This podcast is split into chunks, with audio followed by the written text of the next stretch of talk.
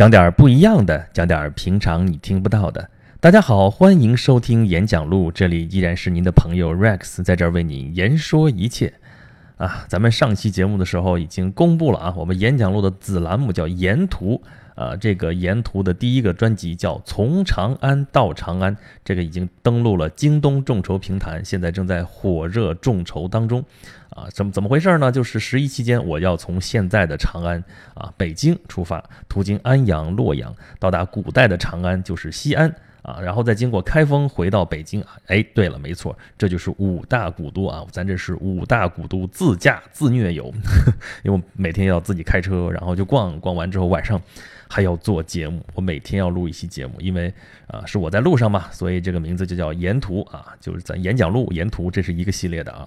那么这次的专题我们就叫做从长安到长安啊，我已经开启了这个众筹，欢迎各位支持。啊，具体怎么支持的话呢？欢迎大家关注我的微信公众号“轩辕十四工作室”啊，在下面有自定义菜单，你就可以一目了然了啊。同时，咱们有两个众筹项目啊，一个是这个啊，从长安到长安叫沿途众筹啊，还有底下你可以看到一个叫言出书啊，就是咱们最近在讲的罗马帝国系列的这个啊底本，这本书叫做《凯撒们的星空下》，如果你生在罗马帝国，这本书现在正在再版众筹。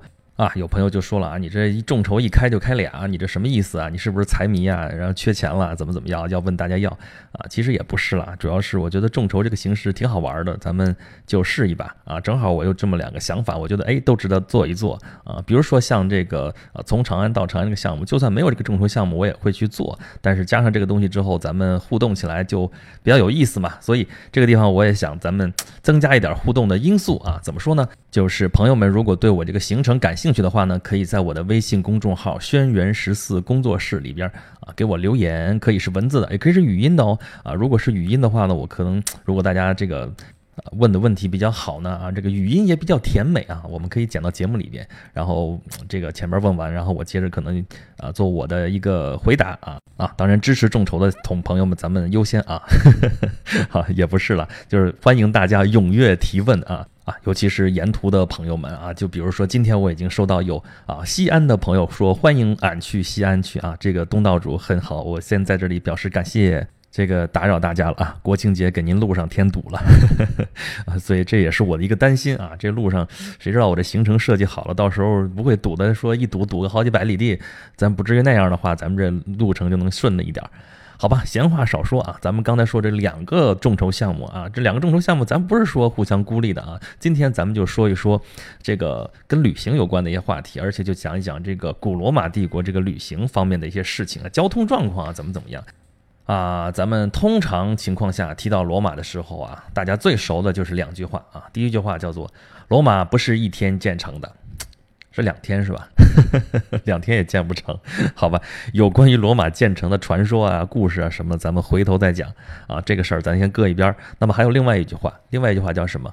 叫做“条条大路通罗马”啊，这事儿大家熟啊，就是那意思，就是说你要达到一个目的，你有很多种方法啊，怎么着，但是最后殊途同归，最后总是能达到你的目的啊。这个用的叫“条条大路通罗马”，哎，这话可不是就是这么一说拉倒的啊。这句话啊，literally 啊，就是你字面意思来说的话，它也是很有意义的。啊，就是说罗马帝国这么庞大的一个帝国啊，你想吧，要统治这么大一个帝国，光信息传递就是问题啊。你从帝国的西疆啊，西边从大西洋沿岸，你到东边，东边一直到啊，到甚至到两河流域到附近啊，你想把这个信息传递过去，不像现在咱们一个 email 就过去了啊，email 都都落后了，微信过去啊，对吧？啊，那你信息传递不畅的话，就决定了你很多事情就跟现在不可能一样，对吧？啊，为什么说信息革命能称得上是一场革命呢？就是这个信息传递啊，就是人与人，或者说物与物，或者人与物之间的这种联系，这种联系的紧密程度，它是呃确确实实能决定很多很多事情的，对吧？那么你想，这么大一个帝国啊，罗马帝国基本上就是地中海那一圈，大家想想吧，啊，哎，咱们中国当时也是啊，中华帝国一样，那广土重民啊，秦汉帝国开始要统治那么大一个国家。你这个政令不畅怎么能行呢？啊，咱们看电视剧老有什么八百里加急啊，六百里加急什么什么玩意儿，但后来出现的事情。但是你要想让你的统治顺畅啊，政令畅通啊，你就必须得把这个道路先修好，对吧？所以说啊，那就条条大路通罗马啊，以罗马为核心啊，就是把这个路要通到各个地方，就像血管一样，要伸到帝国的各个角落啊。这个就相当于是啊，罗马帝国时代的一个高速公路体系啊。这个地方我先插一句，你们知道啊，中国的高速公路体系它的零起点在什么地方吗？就是我们计算这个高速公路的里程啊，从哪儿到哪儿，这一般发生事故你会告诉一下，说，比方说我在什么 G 四十五大广高速多少多少公里段儿啊，发生什么什么样的事故，这个这个多少多少公里这个段儿，这个零起点在什么地方呢？哎，这个地方就在北京的前门，前门的那个城门楼的底下。有一个标志啊，这个在北京的朋友，或者说到北京来旅游的朋友，可以有空可以去看看啊。因为你要到北京来旅游，你肯定要去天安门广场吧？啊，广场南边就是啊那个毛主席纪念堂南边就是前门，前门楼子底下啊，这不要钱啊，不要钱，大家可以去看那个，哎，挺有意思的，可以拍个照留个念啊。那那罗马帝国也一样，这帝都嘛，从帝都延伸出来，而且咱们说过，这罗马帝国其实就是为了罗马城。啊，才后来变成了那么大一个帝国啊，都是为罗马城服务的，都绕着那个罗马城转。那你可不是，呃，罗马城要把它的统治要延伸到帝国的各个角落啊。反过来说的话，你从这个路啊，无论你朝哪个方向去走，你走啊走啊，总能走到罗马啊。当然了，其实也不是所有的路都是以罗马为核心的，但是这官道嘛，你这个大城市啊，最核心的大城市就是罗马，你去这么走的话，总是能走到的。这罗马那路修的可是好啊，那可不是只是土路而已啊，那这石头铺的这事儿，你要是不相信的话，你可以看我这期节目配的图啊，就在我那个微信公众号“轩辕十四工作室”，我每期节目发的时候都会有一个配的一个文案和一些图啊，这里边就有当时现在还流传下来的当年罗马人修的那个路啊，真的是挺漂亮的，虽然坑坑洼洼的吧，但是你能看得出来那个遗址啊，上面石头铺的做的挺好的，而且这是它是。是你要修它的话，也跟现在一样，都很复杂的，不是那么容易的。你得考虑到这个不同的地理条件啊，对吧？你在那个北非啊那边修的路，和你在那个罗马这边修的路，那就是不一样，对吧？你在西边西班牙那边修的路，你和东边这边。啊，地中海东岸这边巴勒斯坦啊，什么地方修的这个就是没法一样，对吧？要考虑到这个地方各种各样的那个地形，什么山地呀、沼泽啊、沙漠啊，这些地方都要考虑到。啊，如果是沼泽这种地方实在是不行的话，怎么办呢？你得打木桩，对吧？啊，铺枕木啊，浇水泥。哎，对，那真的有水泥啊。罗马时候跟现在可能不太一样，但是已经有这个东西了，水泥啊，石板就铺上石板，就真的是石板路啊。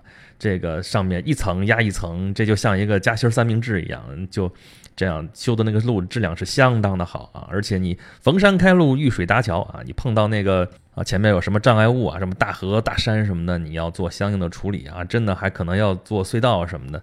哇，这都啊，跟你现在搞什么土木工程啊，什么这东西没什么大的区别啊。筑路就是，就除了没有挖掘机、没有起重机之外，那就就就其他的工作量啊，什么都都差不多啊。你那你怎么办呢？就用最简单的这种工具，什么啊锹啊、镐啊、锄头啊、什么锯呀，就这些简单的工具。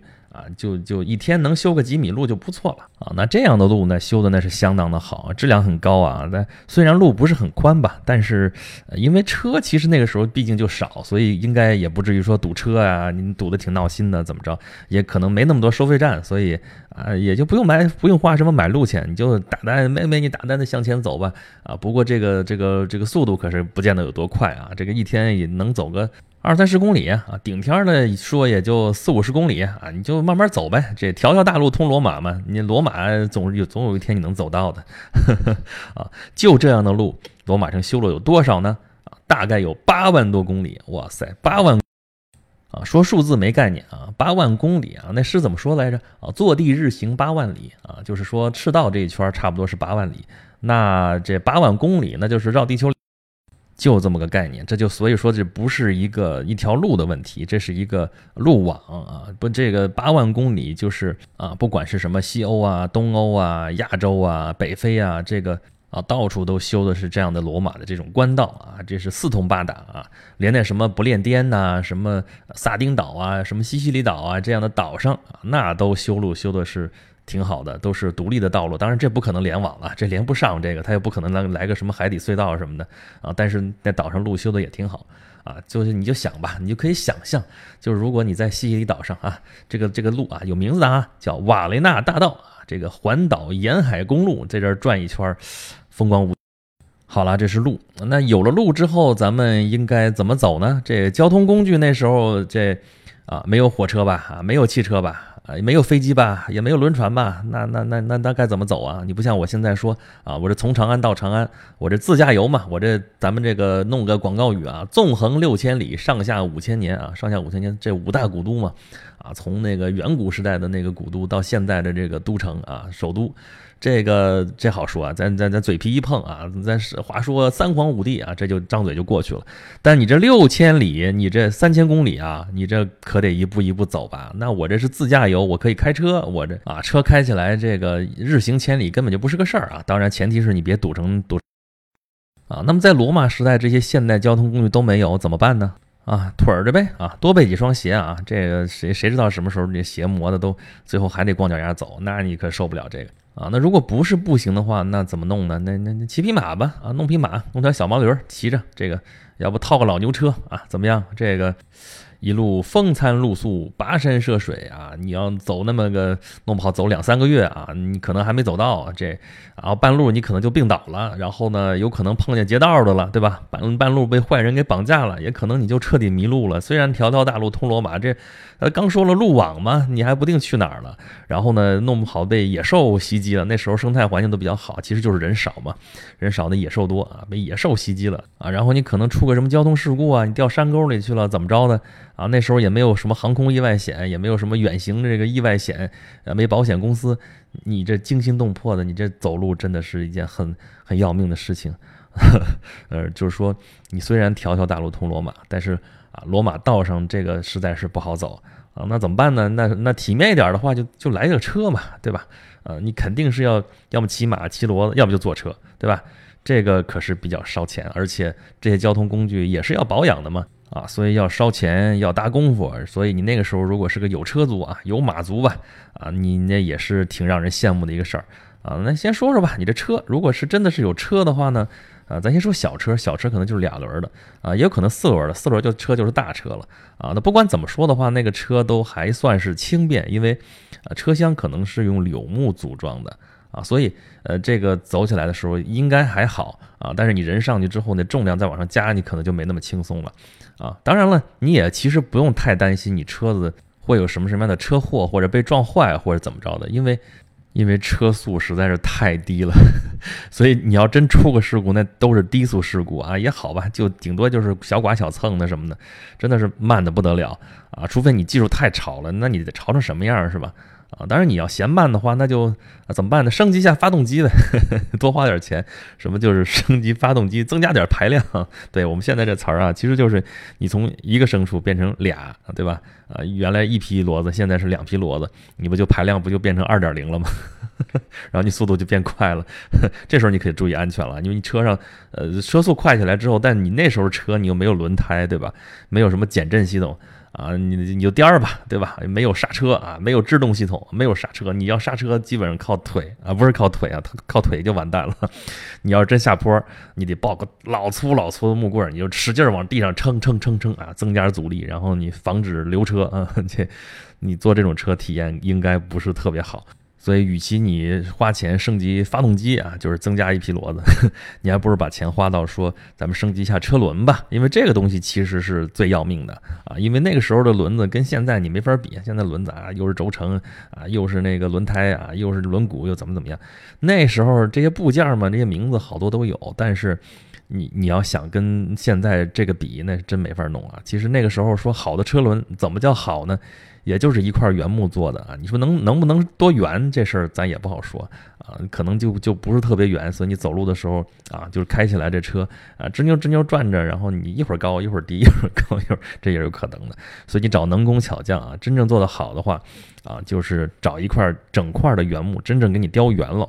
啊，然后在上面要刻出那个轮幅啊，你因为这轮子整个一大，那多沉呢，对吧？前面说了，你这个车厢可能并不沉啊，柳条搭的，但是你这个车轮子如果那么重的话，你不是也是那个耗体力吗？耗骡子的体力，不耗你的，但是你走的不慢嘛，对吧？在那轮子里边把那个不用的木头给它挖掉啊，把留出那个辐条啊啊，咱们说咱们中国那时候做辐条那是装上去的啊，但它这可能挖出来的。啊，中间得放一留一圈儿啊，这得插那个车轴啊，这个地方可得好好注意了啊。这个轮轴，这个轴是啊那个承重的这个核心，所以一定要有铁条加固啊，否则的话你轴断车翻那就悲剧了啊。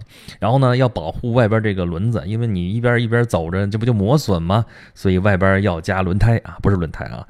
这铁皮啊，箍一圈铁皮，那你想想这，哎呦，我想想这车坐的都都疼。你想那个路面啊，都是那坑坑洼洼的石板路，然后上面走的车是外边包一圈铁皮那个车轮，哎呀，这个我想想我就疼，屁股疼 啊。所以说你要想啊，你这车的是那个是用铁皮的轮胎，所以车体如果太重的话。对这个道路就会造成损坏，所以怎么办呢？哎，罗马法不是很很严嘛，啊，就很全，而且，所以呢，这个帝国法律这交警啊，这个 限定的车是有一定的载重量的，你是不能超载的。哎，没错啊，两千年前啊，两千年前，罗马帝国就开始给你不准超载了啊。这个大概是多重呢？就是那种小型载客车啊，两轮的啊，不能超过也就九十公斤吧。那你想想，其实没多少，九十公斤，一百八十斤，一个大小伙子搁那儿就坐不了别人了。那那那四轮车呢？四轮车能够那个啊，大型载重四轮车啊，你不能超过，哎，这多了六百八十公斤啊，这有多半吨了，这还可以啊，这能多装点。但是你想吧，就那路，你吱扭吱扭开着这么大一车，然后想想挺玄乎的 啊。但是事实证明，这个限重确实是合理的。大概到公元十二世纪以后，那十二世纪嘛，就是一一几几年，这已经是中世纪了嘛。这时候大家老早就不知道罗马帝国是什么东西了啊，这人就开始在罗马帝国当时留下的这种官道上就开始啊奔跑，然后严重超载，然后这些宝贵的设施就损毁殆尽了啊。当然，呃，不光是这个道路有限重啊，不就是你你不能超载啊，然后有些城镇的街道呢还限行啊，白天不准走车。啊，知道吧？违反交规是要挨罚的啊！这，所以你别以为说到了古代就能肆无忌惮了，在古代一样，你这啊有限号，不是限号啊，反正有限行措施啊，白天不能走啊，或者什么什么东西规定其实也挺多的。所以真要你是到了古代，真要穿越过去啊，你说话是这么说啊，条条大路通罗马，好像你是自由自在啊，可以怎么都行，但是。其实你受的限制只有更多啊！我们现在这个时代啊，科技昌明，然后这些交通工具这这边尤其是发展的飞速啊，我们都已经是可以上天了啊，可上九天揽月，可下五洋捉鳖啊！但是那个时候你受限不只是这些我们的这些法律法规什么东西，你受制于这些自然条件，你是一点脾气都没有，一点办法都没有。说啊，是你在那个官道上跑，你你你使劲抽那骡子，它就是不动，你怎么办呢？啊，你说现在给点油它就走了，对吧？你那时候可一点辙都没有啊！现在当然 可能会有别的限制，就像刚才说，我一直担心说啊，到十一的时候人会不会多，会不会堵车啊？你给油他也不走啊，对吧？车前面排队排成茄子了。好吧，今天咱们就是讲了讲这个条条大路通罗马，这个通到罗马到底是什么样的路啊？以及这个路上跑的是什么样的车啊？这期咱们讲的是罗马。啊，下期咱们讲讲咱们的中国啊，包括这个车到底是怎么回事？哎，大家天天坐车，天天看车，大家有没有想过这个车到底是怎么回事啊？所以下期我来给大家啊白活白活哈。好，今天的节目咱们就到这里了，别忘了咱们有两个众筹项目啊，一个是从长安到长安沿途脱口秀啊，另外一个是咱们这个。凯撒们的星空下，如果你生在罗马帝国啊啊，这两个链接都可以在我的微信公众号“轩辕十四工作室”下面的自定义菜单里边找到啊。然后呢，如果您对这个节目有任何的建议啊，还有什么吐槽啊，你都可以在这个公众号里边给我留言啊。而且啊，你有关于我们这次沿途有什么问题的话啊，你可以啊以文字或者语音的形式来给我提问啊。语音的话呢，就有机会剪到我这个节目里边啊，大家不要错过这个机会哦。好了，咱们这次节目就是这样了，咱们下期再见吧。